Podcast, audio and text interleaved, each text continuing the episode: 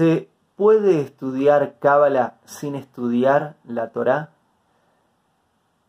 Primero hay algo contradictorio en esa pregunta, porque estudiar Cábala es estudiar la Torá, porque la Cábala es parte de la Torá. Entonces, al estudiar Cábala estás estudiando la Torá. Ahora bien, voy a mover un poco tu pregunta, que sería decir, ¿puedo estudiar Cábala sin respetar la Torá?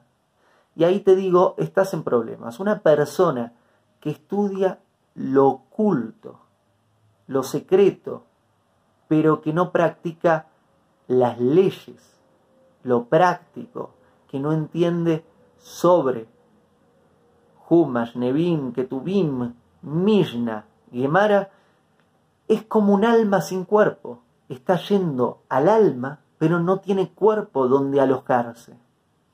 En ejemplos prácticos, es como si quiero tener una relación íntima con otra persona que no es mi pareja y que no conozco y que no tengo ningún tipo de relación.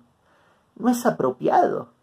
No es apropiado. Estoy yendo a la intimidad, lo, lo más privado, pero no tengo una relación con esa persona, no es mi pareja. No sería apropiado.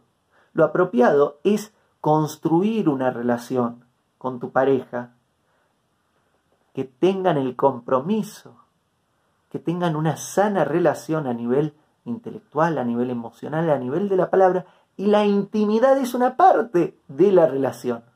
Pero todo lo otro también es muy importante.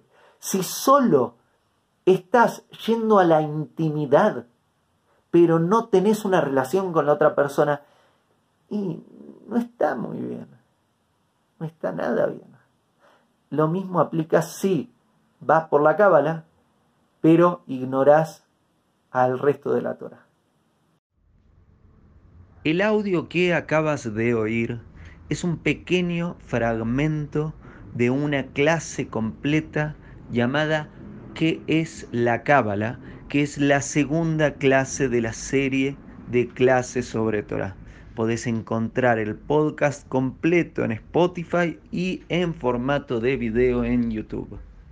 Hago esta rápida pausa comercial para agradecerte por oír mi podcast y pedirte que si te gusta lo recomiendes.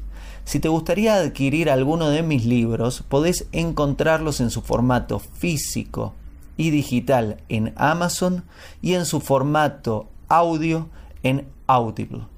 Gracias y que continúes disfrutando del contenido que tengo para vos.